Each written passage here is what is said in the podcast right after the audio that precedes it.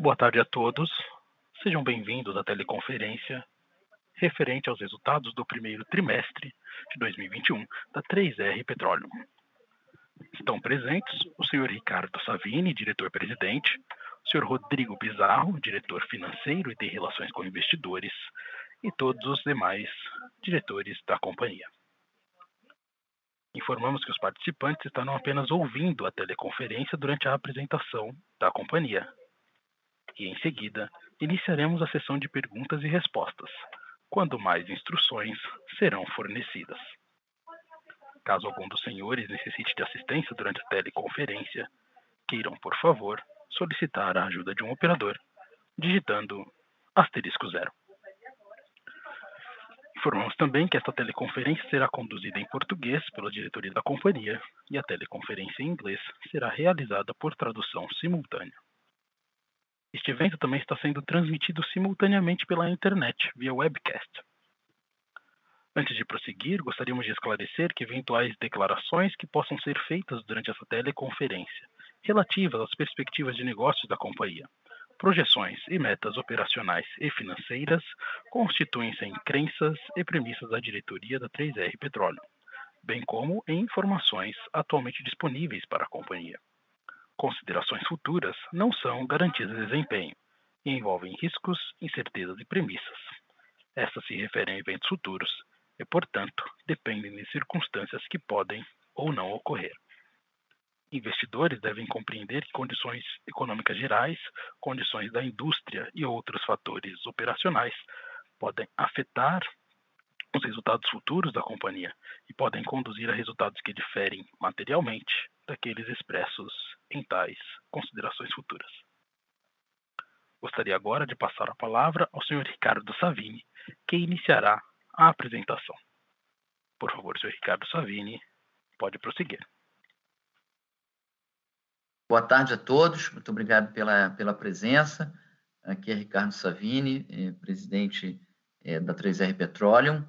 Também me acompanha aqui nessa apresentação de resultados do primeiro trimestre de 2021 o Rodrigo Pizarro, nosso diretor financeiro é, e de relacionamento com investidores. E assim como todo, toda a nossa diretoria está aqui à disposição para perguntas ao final é, da exposição. Bem, vamos começar pelos destaques do primeiro trimestre de, de 2021.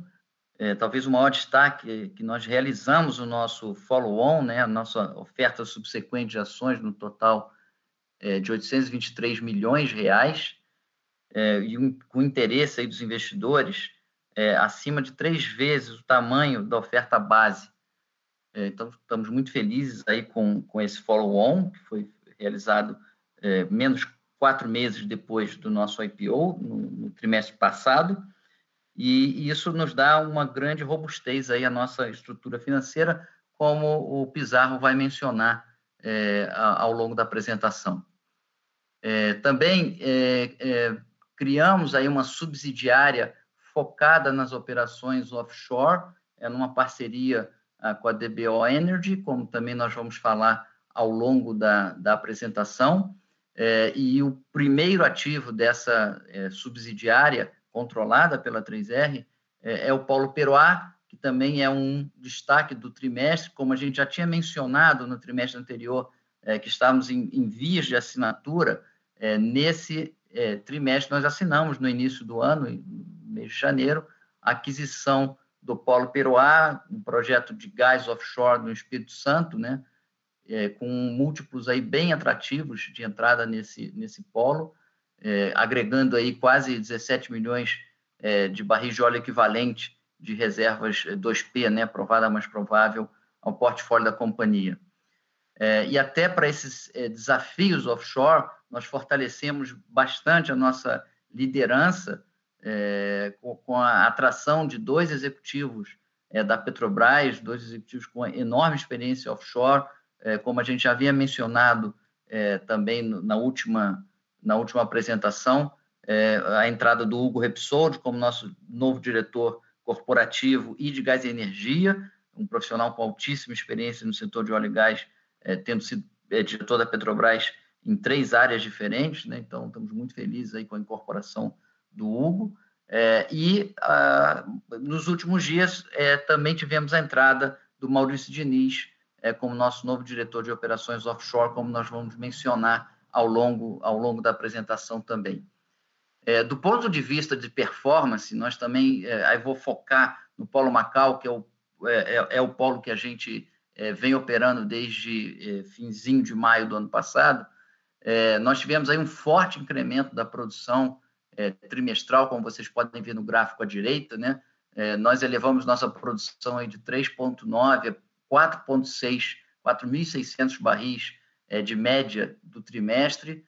estamos muito felizes com a nossa performance no Polo Macau e atrelado a essa performance operacional, com, com um grande incremento da produção, nós tivemos também um incremento tanto das receitas quanto do EBITDA, como nós podemos ver no desempenho financeiro é, nos dois gráficos aí é, à direita também. A nossa receita cresceu é, quase 56%, o nosso EBITDA cresceu 57% comparado é, com o último trimestre do ano passado.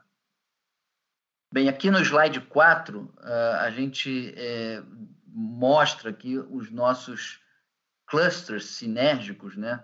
É, por exemplo, o, o, cluster Potiguar, que estamos nomeando como Potiguar, é, que inclui três polos, três deals com a Petrobras, né? o Polo Macau, Pescada Arabaiana e o Fazenda Belém. Lembrando que o único que nós estamos operando é o Polo Macau.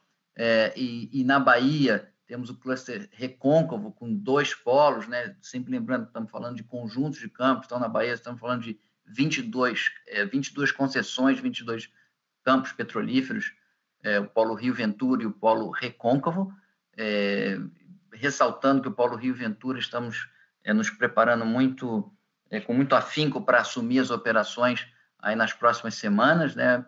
Ah, tudo já foi aprovado pela Agência Nacional do Petróleo, a gente deve assumir as operações do Polo Rio Ventura em breve.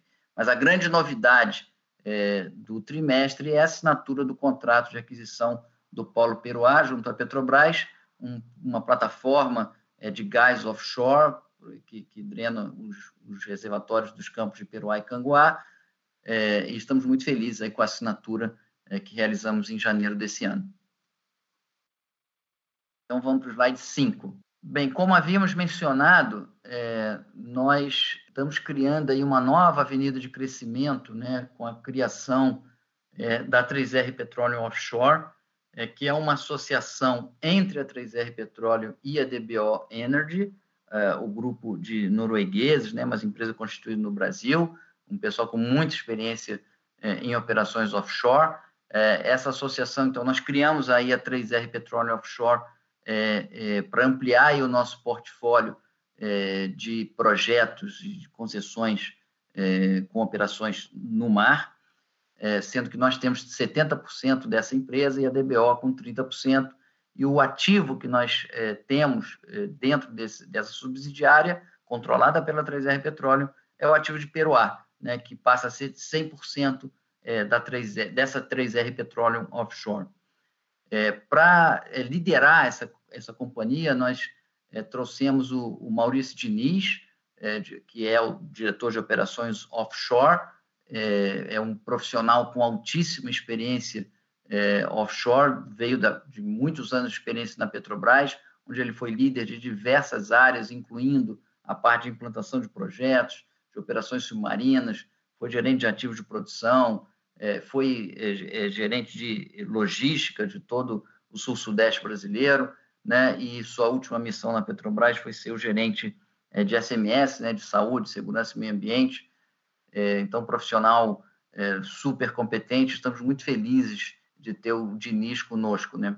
Então, o Diniz ele vai liderar essa, essa diretoria de operações offshore, ou a 3R Petróleo Offshore, e, e que terá, essa empresa terá uma equipe, é, ou já tem, né, uma equipe é, completamente dedicada aos projetos offshore. Então, o é, que, que eu estou dizendo? Nós temos hoje um diretor de operações onshore, que é o Pedro Grijalba, e debaixo dele está todo o portfólio onshore, todo o foco é, nos campos terrestres, e nós é, estamos montando uma nova equipe, como a gente mencionou é, alguns meses atrás, uma nova equipe para tocar os projetos offshore da companhia. então, todas aquelas disciplinas mais clássicas do offshore, como sistemas submarinos, logística, perfuração, construção de poços é, submarinos, é, é, serão profissionais que estarão respondendo ao Maurício Diniz. Né? Lembrando né, que essa nossa empresa, 3R Offshore, é uma operadora A, né, que ela é oriunda da antiga Ouro Preto, que era uma, uma operadora A, considerada uma operadora A no Brasil, e a gente mantém todo o suporte é, administrativo, financeiro, inclusive é, parcialmente técnico, é, da própria 3R Petróleo. Então, a gente não está aqui aumentando overhead, então nós vamos utilizar toda a governança corporativa que nós temos é, na 3R Petróleo para suportar esse braço offshore da 3R Offshore. É, e o foco dessa empresa é, continua muito parecido com o que nós já tínhamos, é, com a diferença de, do foco offshore, mas é, estamos em projetos sem viés exploratório, é, é, com projetos de produção, né, é, e tentando a, é, comprar esses ativos, adquirir esses ativos a múltiplos de entrada muito interessantes para a nossa base de acionistas. Aqui no slide 6, rapidamente para mostrar a, as nossas reservas, é, a, a, grande modificação aqui em relação ao que a gente veio apresentando no mercado é simplesmente que nós passamos, a 3R passou de, de, de ter 50% de Peruá a ter 70% de Peruá, e com isso houve um, um, incremento de nossas reservas, que hoje, em reservas 2P, provada mais provável, é, é, significa que temos 178 milhões é, de barris de reservas 2P. É, olhando aí o gráfico rapidamente, né, o nosso maior polo em termos de reservas é o polo recôncavo, com 61 milhões, e o segundo, o polo Macau, com 48. Mas, como vocês podem ver, a gente está incorporando aí quase 17 milhões de barris de óleo equivalente é, de reservas 2P com o, o, a concessão de Peruá, as concessões de Peruá e Canguá. Então, temos 178 milhões de barris de reservas 2P, é, grande parte disso, 130 milhões de reserva provada, né? reservas provadas, que, que é a categoria de reserva é, é, menos arriscada que há na indústria de óleo e gás. Então, nós temos hoje um portfólio já bastante robusto em termos de, de reservas, é, e completamente de baixo risco. No slide 7, a gente mostra aqui um pouco da nossa performance no nosso polo é, Macau, que é o polo que nós estamos é, operando. Então, vocês podem ver no gráfico à direita é, um, um, expressivo crescimento da, da produção, e a gente traz esses resultados aqui com muita alegria, é, e, e já faço é, também a, a, introdução de que é, operações completamente seguras, sem nenhum acidente desde o início das nossas operações lá em junho do ano passado, né? É, é então vejam que mês a mês a nossa produção vem vem aumentando consistentemente.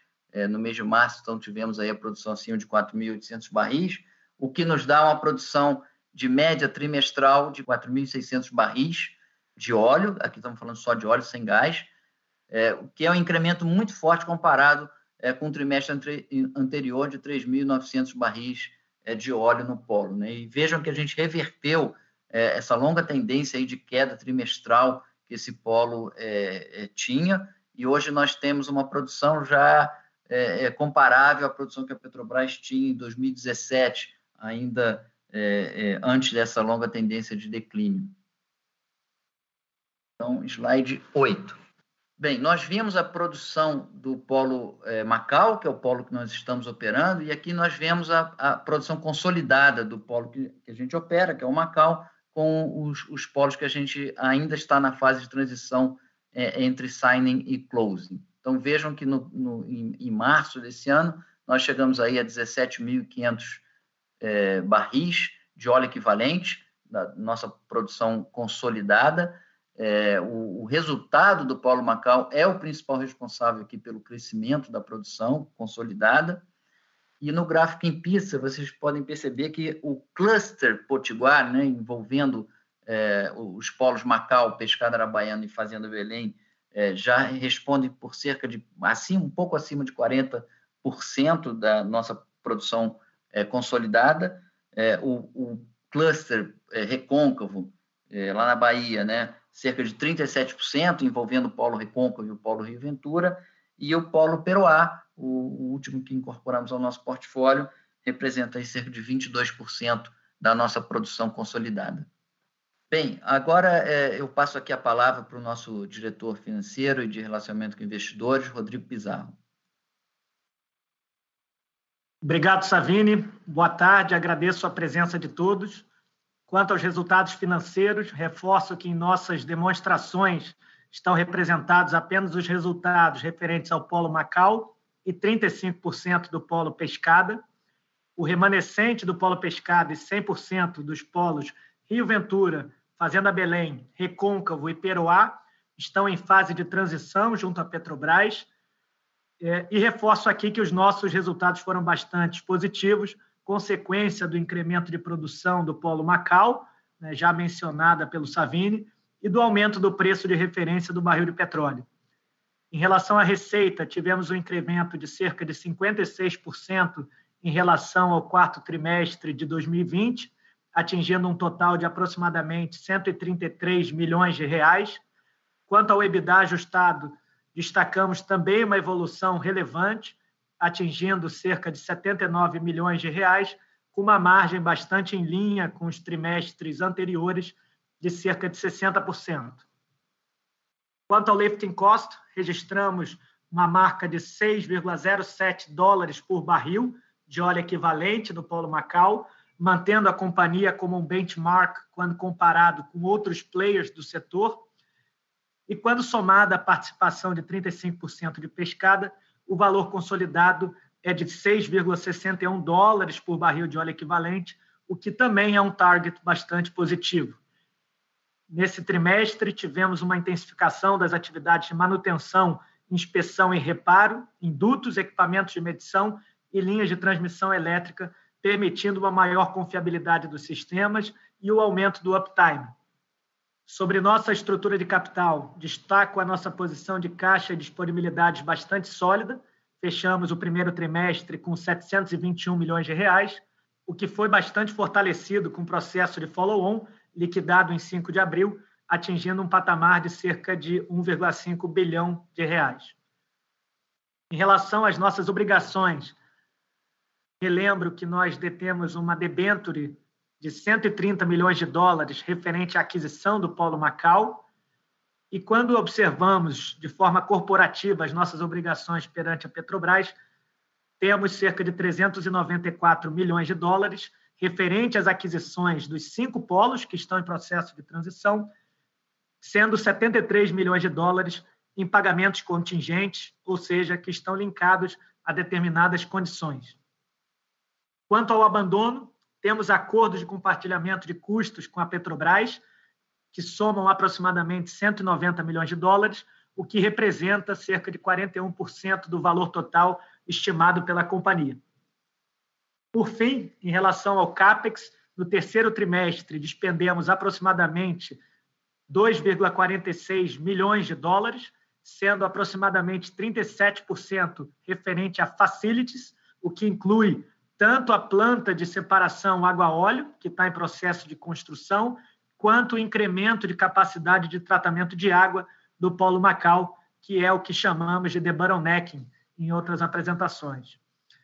Também despendemos desse montante 55% para workovers, que são as atividades de intervenção em poços para acessar novos reservatórios e fechar, né, cimentar reservatórios com maior produção de água e 7% destinado à automação e controle de poços, que é um dos pilares da nossa operação bem-sucedida.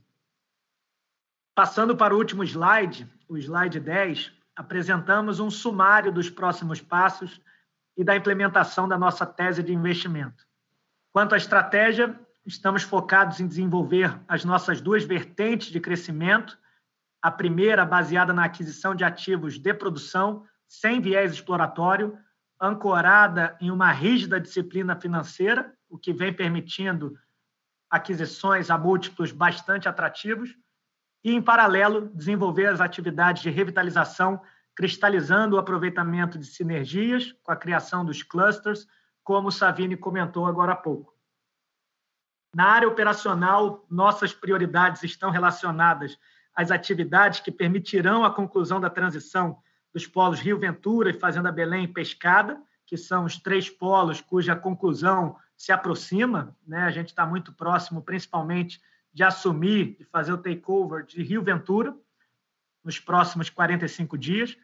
E também estamos priorizando é, a melhoria contínua do Polo Macau, com aumento da confiabilidade dos sistemas, mantendo um controle de custos e, sobretudo, a nossa segurança operacional, tendo aqui índices muito bons, muito positivos, sem nenhum acidente com afastamento registrado até então. Por fim, destaco o nosso projeto EPC para a construção da planta de separação água-óleo, que está em andamento. Quando concluída, o que deve acontecer nos próximos 12 meses, reduziremos em mais de 50% o custo de processamento de fluidos, que hoje representa cerca de 20% do nosso lifting cost do Polo Macau. Em relação à ISD, o grande destaque do trimestre é a conclusão do processo de contratação da empresa que construirá e fornecerá as pequenas centrais termoelétricas que produzirão energia a partir de gás, o gas to wire, utilizando o gás que tipicamente era direcionado para o flare ou ventilado para a atmosfera. Ou seja, a gente vai apresentar uma significativa redução da emissão de gases é, quando esse sistema estiver em operação, o que deve acontecer em até oito meses. Também destaco que criamos internamente um comitê ISD multidisciplinar, né, que vai liderar todas as principais frentes e projetos a partir de agora. Por fim, em relação ao financeiro, com a capitalização do processo do follow-on, nós temos todas as o, o montante necessário para a conclusão das aquisições já realizadas, já assinadas com a Petrobras e por consequência a implementação do nosso plano estratégico. Temos também o um incremento na geração de caixa a partir do aumento de produção do Polo Macau e a melhoria contínua da curva de petróleo, né, de referência, da curva do Brent. É, e destaco também que nós estamos bastante focados e dedicados na estruturação de uma nova dívida para concluir a aquisição dos ativos da Bahia, né, especial do Polo Recôncavo, o que deve acontecer até o final do ano ou início de 2022. Por fim, gostaria de agradecer a participação de todos e abrir para perguntas e respostas. Nosso time executivo está aqui disponível para esclarecer qualquer ponto referente ao nosso resultado e referente a essa apresentação. Obrigado. Obrigado. Iniciaremos agora a sessão de perguntas e respostas. Caso tenha alguma pergunta, por favor pressione asterisco 1 de seu telefone. Se a qualquer momento sua pergunta for respondida, por favor pressione asterisco 2 para se retirar da fila. As perguntas serão respondidas à medida que forem recebidas. Solicitamos a gentileza de tirarem o fone do gancho ao efetuarem a pergunta, pois dessa forma uma ótima qualidade de som será oferecida. Nossa primeira pergunta vem de André Atin, Itaú. Savine Pizarro, obrigado por pegar minha pergunta. É, eu tenho duas dúvidas, basicamente. A primeira pergunta que eu queria entender um pouquinho melhor é se vocês têm alguma previsão, vocês poderiam precisar para a gente, quando que vocês vão assumir cada um dos campos é, que vocês já fizeram closing. Em relação a essa data que vocês vão assumir, como que vocês estão se preparando para isso, certo? Se vocês já estão já conseguiram localizar equipes ou eh, provedores de serviço para conseguir fazer talvez uma, uma recuperação, uma aceleração em relação ao que foi Macau. Então, eh, essa seria a minha primeira pergunta. Eu faço minha segunda em seguida.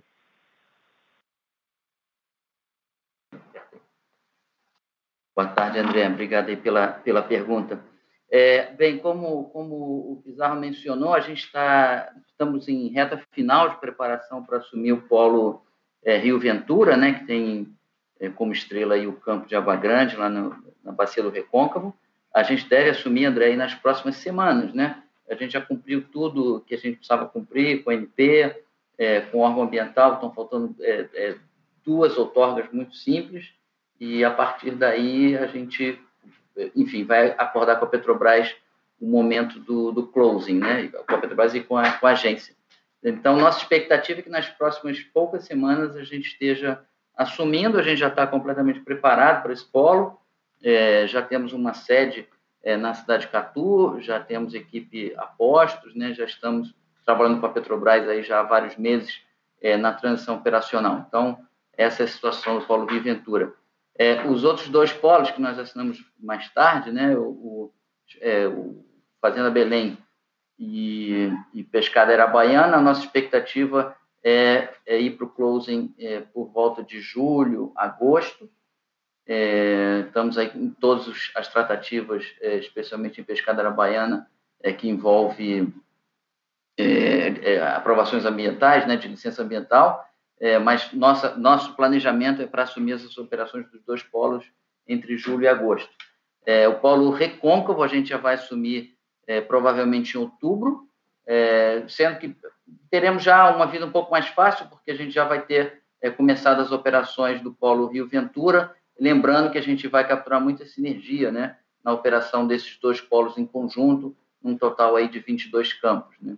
Mas deve ser por volta de outubro o Polo é, Recôncavo. E, por, e o último, é, o Polo Peruá, que nós assinamos em janeiro, nossa expectativa é, é, é ir para o close em dezembro, na reta final do ano, e nos últimos dias é, de dezembro, a gente deve assumir as operações do Polo Peruá lá no Espírito Santo. Perfeito. Super claro. Uh, e se eu trazer uma segunda pergunta, uh, em relação à M&A, quando a gente está olhando uh, não só no lado do, do onshore, mas principalmente para a terra, você poderia discutir um pouquinho como está evoluindo as discussões com a Petrobras? Você tem alguma expectativa de conclusão dessa operação?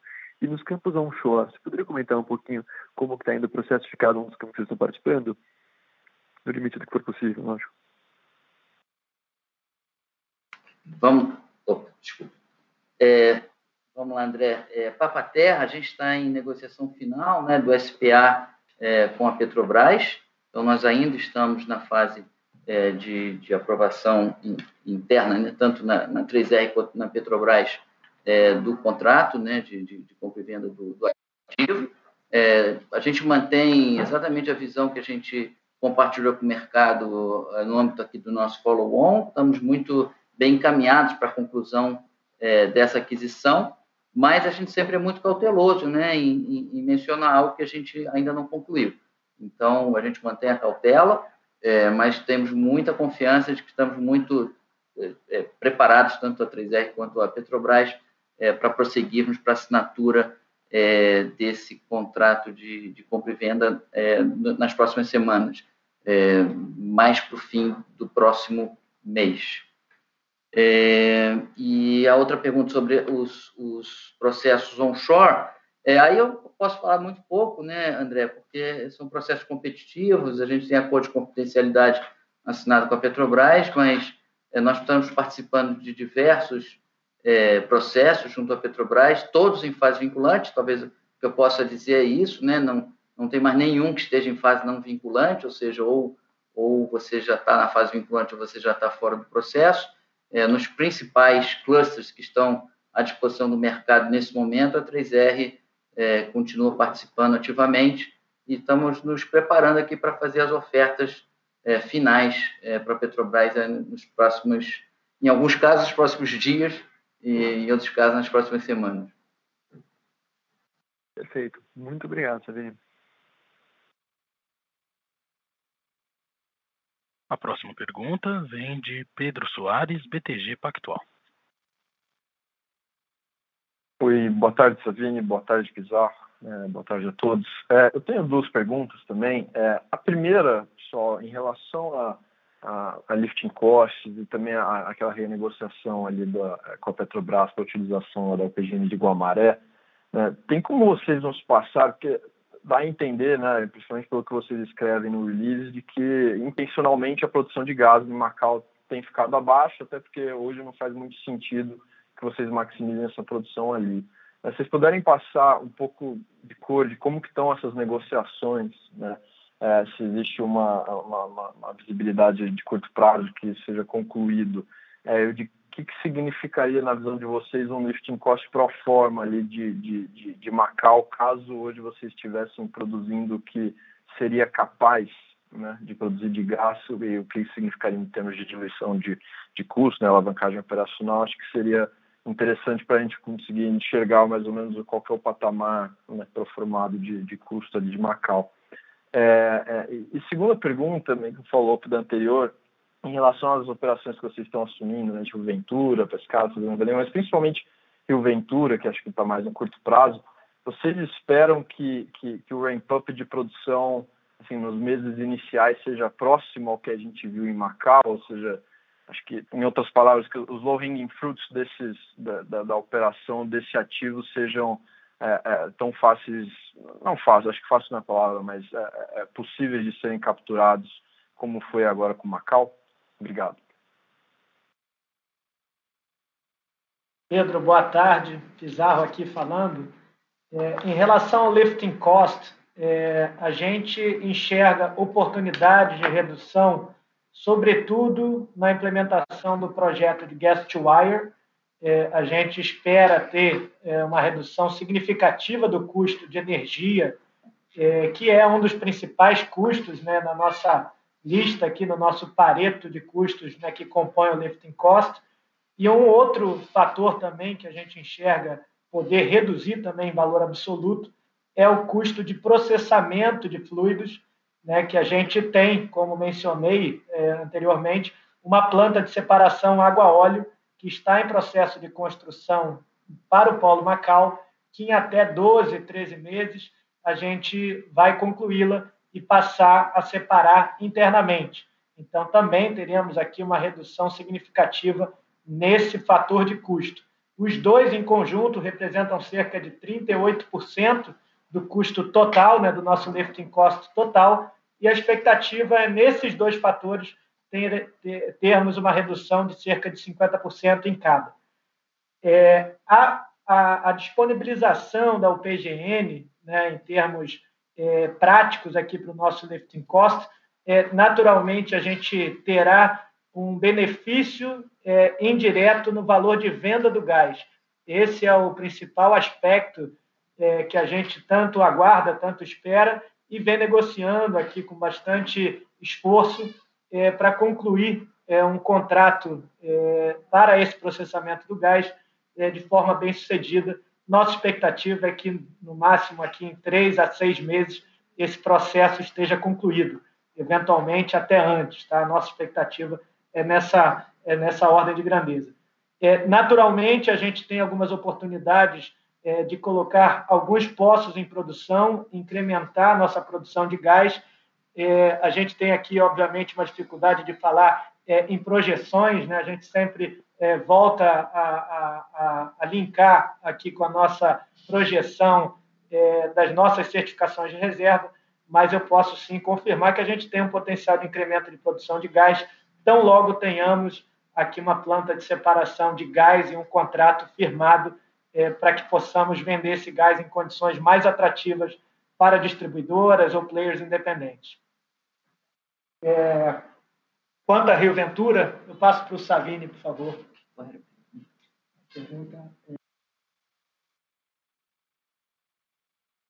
É, é, sobre Rio Ventura, a resposta é sim. A gente tem muitas oportunidades é, parecidas com, com Macau é, para reativar a produção rapidamente. É, é, e Pedro, assim, a gente enxerga esse tipo de oportunidade praticamente todos os, os. Não vou dizer todos, porque por exceção um ou outro é, é um pouco mais complexo, né? especialmente nos, nos offshore. É, mas especialmente nos onshore, é, em todos eles a gente vê oportunidade de um incremento rápido é, da produção, como nós vimos aqui em Macau, bastante em linha com o que a gente está fazendo em Macau. Está muito claro, Sabine Pizarro. Obrigado. Senhoras e senhores, lembramos que para fazer perguntas, basta digitar asterisco 1. Não havendo perguntas por áudio neste momento, a companhia irá responder as perguntas vindas do webcast. Miguel, boa tarde. Respondendo a sua pergunta sobre Papaterra, eu acho que o Savini já fez um apanhado geral. É, a gente está numa fase final de negociação do contrato de compra e venda, né, o SPA. É, a gente é, não, não consegue realmente conceder mais detalhes do que isso, mas a gente sim tem o interesse em concluir é, assim que possível. É, temos uma pergunta aqui também sobre Peroá. É, a gente, é, quando adquiriu o polo Peroá, ele é composto por Malombê, Peroá e Cangoá. É, tanto Peroá quanto Cangoá, eles já estão em produção por uma plataforma fixa que foi adquirida junto ao cluster e toda a tubulação, todo o duto que carrega o gás, né, que escoa o gás dessa plataforma até a estação de Cacimbas.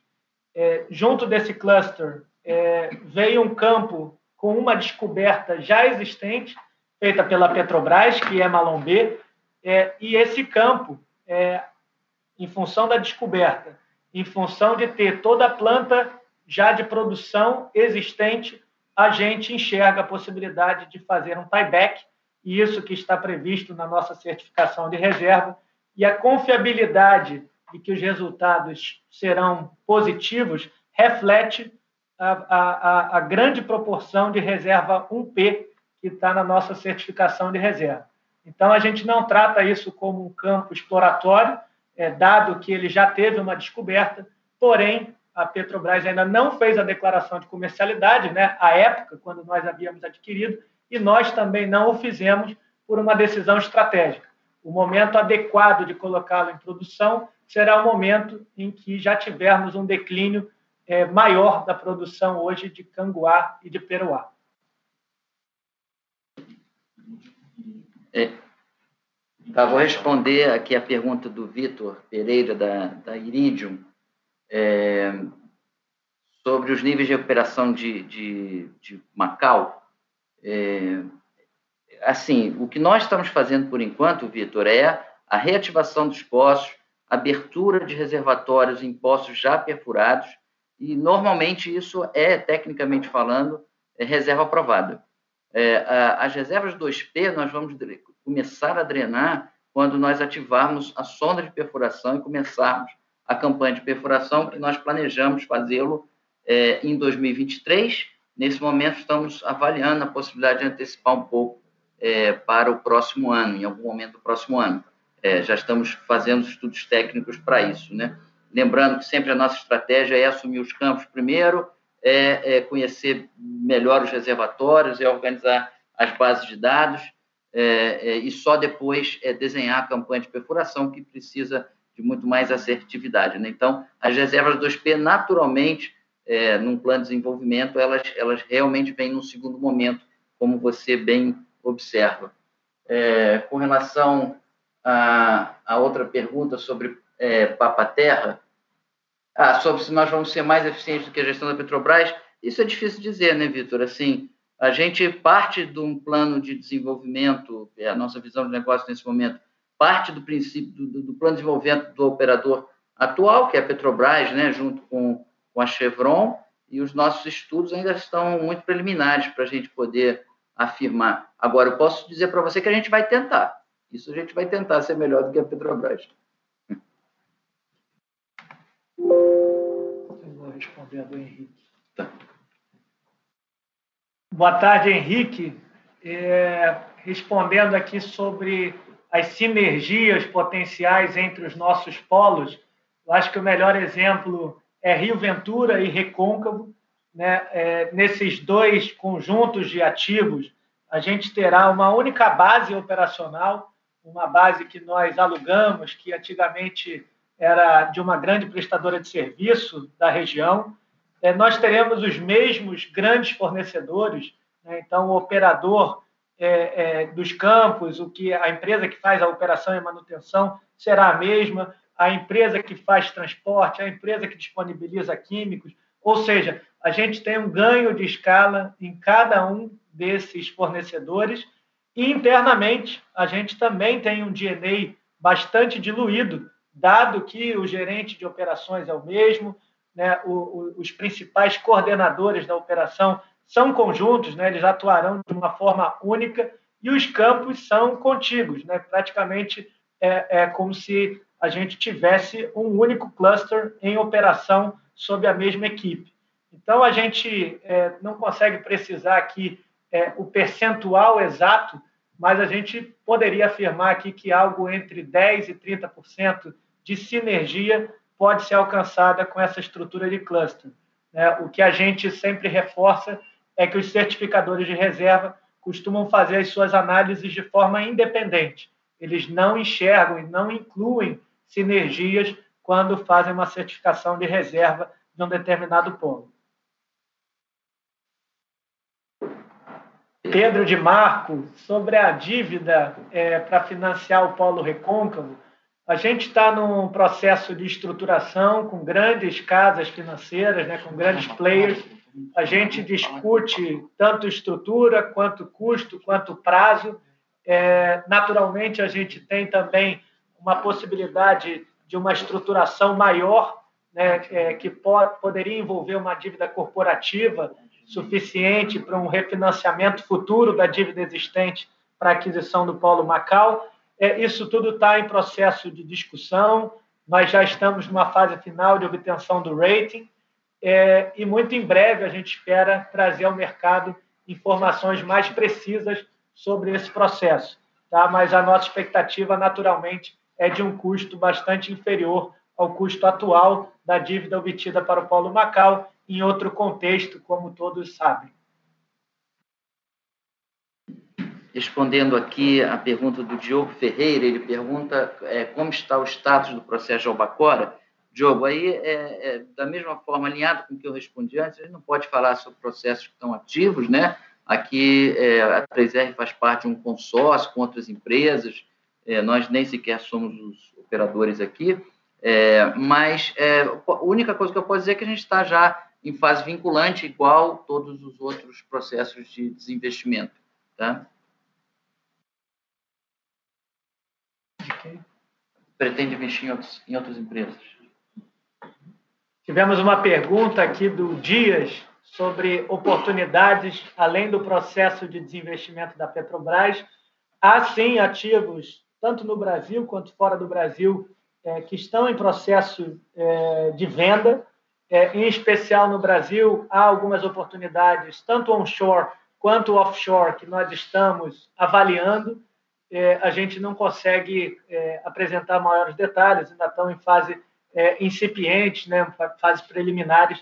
Muito é, tão logo tenhamos alguma informação relevante, nós disponibilizaremos ao mercado.